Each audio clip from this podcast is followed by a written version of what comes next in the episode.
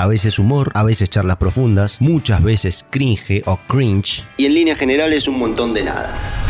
Van a salir de la atmósfera, se van a remontar a la estratosfera y desde ahí deciden jugar a donde quieran.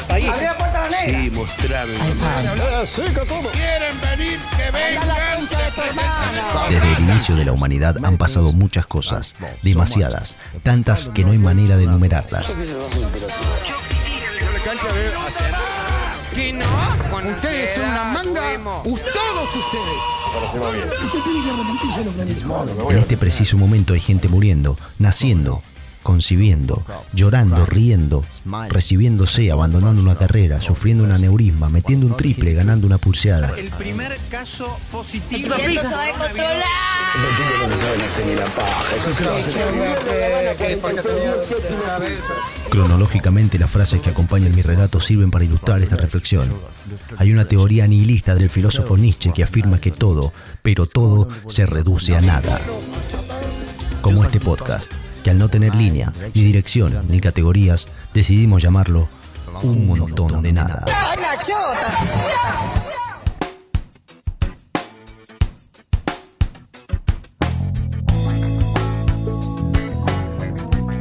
Cuando tenía alrededor de 15 años, no sé a través de qué llegué a leer el libro Harry Potter y las no, y la cámara secreta vendría a ser, lo cual me llevó a indagar después en el libro 1 y arranqué por el segundo, pero comencé a desarrollar esta esta tendencia de identificarme o a ser fanático de alguna forma de esta saga y al cabo de cinco meses ya había leído toda la saga completa. Eh, posteriormente eh, accedí a ver las películas que ya estaban eh, cuando yo tenía 15 años, haber sido año 2013, no sé. Hacía rato que ya estaban todas. Y comencé a verlas y de a poco me empecé a meter y adentrar en este mundo de Harry Potter. No sé en qué momento comencé a sentir cierta identificación o, o atractivo por sentirme parte de algo, me gustaba algo, pertenecía de alguna forma a algo, que era este, esta saga, ¿no? este universo. Lo que llevó que a los 16, 17 años, no me acuerdo, realmente no me acuerdo, 17. En fin, un poquito más grande quizá, 17, 18. Me haga el tatuaje de la reliquia de la muerte en el brazo izquierdo, que al día de hoy lo tengo como un recuerdo de lo que es una adolescencia, ¿no? Un- una decisión apresurada quizá. Había algo que generaba un atractivo eh, de la saga, que no puedo describir puntualmente qué era, pero seguramente el conjunto ¿no? de, todo el universo de Harry Potter, que es bastante interesante. Luego de un par de años, no sé cuántos, comencé a alejarme porque, bueno, uno va creciendo y va dejándolo de lado. Siempre, siempre entendiendo los chistes, la referencia, todo, porque ya quedas como seteado de esa manera. Pero ya no veía las películas cada tanto ni volvía a repetir maratones. Y aparte no había más que buscar. Eh, libros ya no habían y películas tampoco, ¿no? Y al cabo de un tiempo comienzan las primeras interpretaciones de la saga desde otro lado. Y lo primero que, mm, que se me ocurre un día fue, y fue un poco, un poco loco porque la verdad que puedo ofender a alguien, ojalá que no. Eh, lo llevé a escuchar a mi mamá, por ejemplo, a esto y me va a decir que es una blasfemia lo que acabo de decir. Pero comencé a interpretar y a relacionar Harry Potter con la Biblia, con la historia de la Biblia. De hecho, que, eh, que le digan el niño que vivió me parecía un poco una relación directa con la resurrección de Dios, no de Jesucristo, perdón. Eh, ahí fue la primera, esa fue la primera. Yo creo que es la única y la más fuerte. Luchar contra el mal sería eh, Voldemort, me imagino que sería el diablo y así. Y esta diferencia entre el lado bueno contra el lado oscuro era, era muy... eh, lo, torné muy bíblico de alguna manera. Dije, J.K. Rowling plagió a la Biblia, no creo. Obvio que no, obvio que no, pero a nivel humor me parecía una buena referencia. Luego sale eh, un libro, no sé si vino primero este libro que voy a mencionar o la película de Animales Fantásticos, creo que fue el libro, me parece. Que fue Harry Potter y el legado maldito. Mientras digo esto, lo estoy mirando en mi repisa ahí, que lo leí una sola vez y ahí quedó porque me decepcionó tan profundamente y me pareció tan... Dije, qué boludo, ¿cómo me hicieron comprar esto, hijos de puta? Qué bien que me lo supieron vender. Harry Potter y el legado maldito. Y ahí comenzaban a asomar ya las tendencias fuertemente marcada por, por las, a ver, ¿cómo decirlo? Por las generaciones actuales. Como los memes de hoy en día de Netflix, que por ejemplo hacer una película de Donald Trump y es negro, cosas así, bueno, de ese estilo comienzan a asomar ese tipo de cosas en la saga y en todo lo que vino después. Y de, alguna manera empieza como a hacerle más caso a lo que quiere el público que lo que la autora propone. De, hecho, creo que muy poquito está involucrada J.K. Rowling en esto porque está escrito para una obra de teatro. Harry Potter y el legado maldito. Eh, y lo más decepcionante del libro no es solamente lo que acabo de mencionar, que tiene que ver con, conseguir a las modas, ¿no? No lo digo del lado eh, malo, pero digo, che, yo estaba, yo estaba acostumbrado a otras cosas y ahora para complacer a, los pibes de ahora le cambiaste un poquito el rumbo. ¿Qué pasó? Eh, la verdad no me gustó. Sentía que había perdido quizá esa esencia, que estaba muy forzado y muy tirado de los pelos como para encajar todo así. ¿no? La verdad como ya estaba, ya está, cuando ya terminó algo no le puedes sacar más jugo que el que ya le sacaste, ¿no? que ya le exprimiste. Creo que estaban forzándolo y encima venía escrito en modo guion, modo teatro. Ni siquiera lo habían pasado a, una escritura más, de libro, ¿no? Eh, así que fue súper incómodo. No, la verdad que el, Harry Potter y el León Maldito mm, me, como me confirmó que ya no era por ahí. Pero sin embargo, eh, y acá puedo parafrasear a Sabina. No, no es parafrasear porque voy a decir la misma frase. Hacer la referencia, en todo caso, a la canción de Sabina en una mención a la frase que es que al lugar donde fuiste feliz no deberías tratar de volver. Diferente a la frase de uno siempre vuelve al lugar donde fue feliz o a los sitios donde amó la vida, no me acuerdo. Que al lugar donde has sido feliz no debieras tratar de volver. Cuando eh, esta, esta frase me parece muy real porque es tratar de encontrar algo que te hizo feliz en un momento y volver y buscarlo y que ya obviamente no esté, pasó el tiempo, cambiaste vos, cambió, todo, quedó atrás, quedó lejos. No va a volver a, no va a volver a encontrar lo que encontraste cuando tenías 14, 15 años. Hay un meme, de hecho, cuando se estrenó Toy Story 4 que decía, yo cuando vaya a ver Toy Story 4 y sale Dan Samner en la película Billy Madison, creo que es.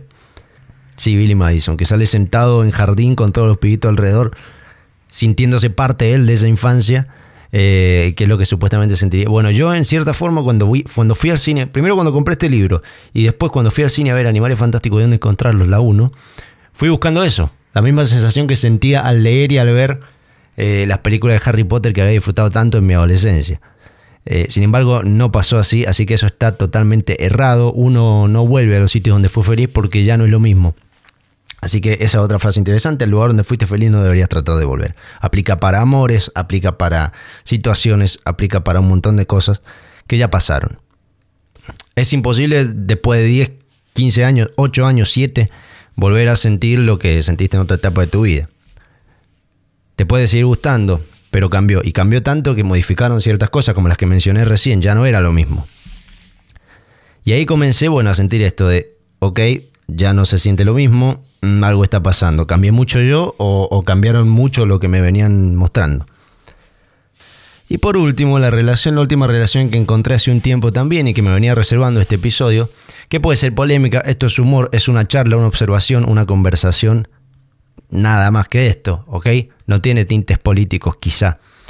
Sin embargo, me di cuenta que, bueno, Harry Potter tiene una corriente marxista totalmente marcado de izquierda en todo caso.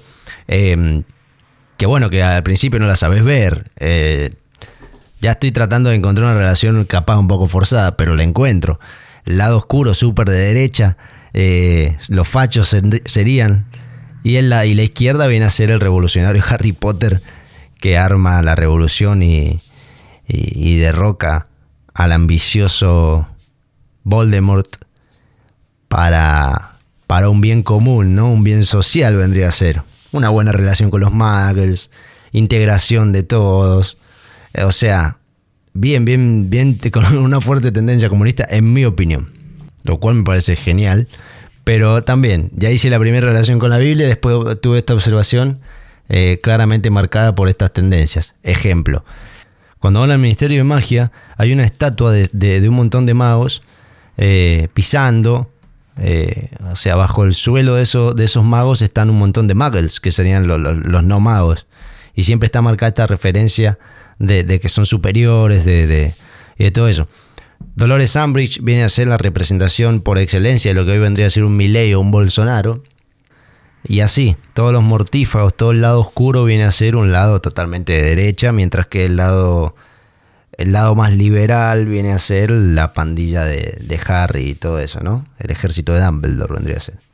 Y Dumbledore vendría a ser el que lo encabeza, que viene a ser como una especie de comandante Che Guevara, que encabeza esa revolución contra el lado oscuro, en la cual termina ganando Harry que se sacrifica por todos.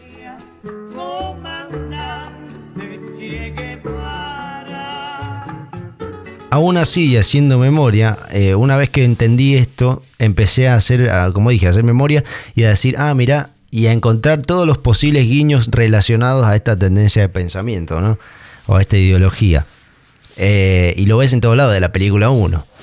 Desde la película 1 que está, que está fuertemente marcado. El tío, el tío de Harry, que, es tremendo facho también, súper, súper misógino, no, misógino no, pero súper violento, que, al, hijo lo hace que sea violento también y los manda a una escuela donde todos se cagan a piña y Harry es el débil. Y así, ¿no? Está esta, fuerte, el, conservadurismo extremo detallado ahí en esa familia.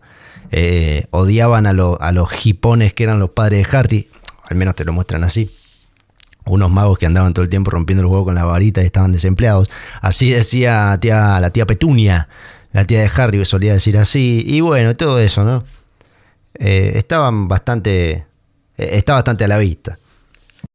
Después pasa algo con la educación en Hogwarts, que es en la película, en la bueno, el libro, la película también, de Harry Potter y la Orden del Fénix, en la cual Hermione se da cuenta de que el Ministerio de Magia, que viene a ser como el gobierno, se está inmiscuyendo, según el libro y según la película, en Hogwarts. Viene a ser que están metiéndose en la educación de los alumnos, de los magos. Y mandan precisamente a Dolores Umbridge, que es la maestra o la, profesora de defensa contra las artes oscuras, creo, no me acuerdo, eso sí que no lo recuerdo, pero la mandan a como una infiltrada del Ministerio de Magia que empiece a operar desde adentro Hogwarts. Y hay una frase muy interesante que la voy a poner acá, de enseñar las técnicas antiguas debe ser tomada con la mayor seriedad. El progreso, solo por progresar, no puede continuar. Que es totalmente antiprogresista, o sea, eh, como se llamaba, Dolores Umbridge eh, lo dice, eh, el progreso solo por, por, progresar no debe continuar, ahí te está tajando todo el progresismo que plantea Hogwarts y plantea el colegio de zurdos faloperos ese, ¿no? Bueno, mentira. Eh, pero, ahí está totalmente marcado. Ese fue, yo creo que viendo esa película llegué a esta primera conclusión y relación y empezar a observar un poquito más y darme cuenta, sacando toda la magia, todo el universo de Harry Potter, de que el mensaje claro era un mensaje de izquierda, un mensaje marxista, se podría decir, ¿no?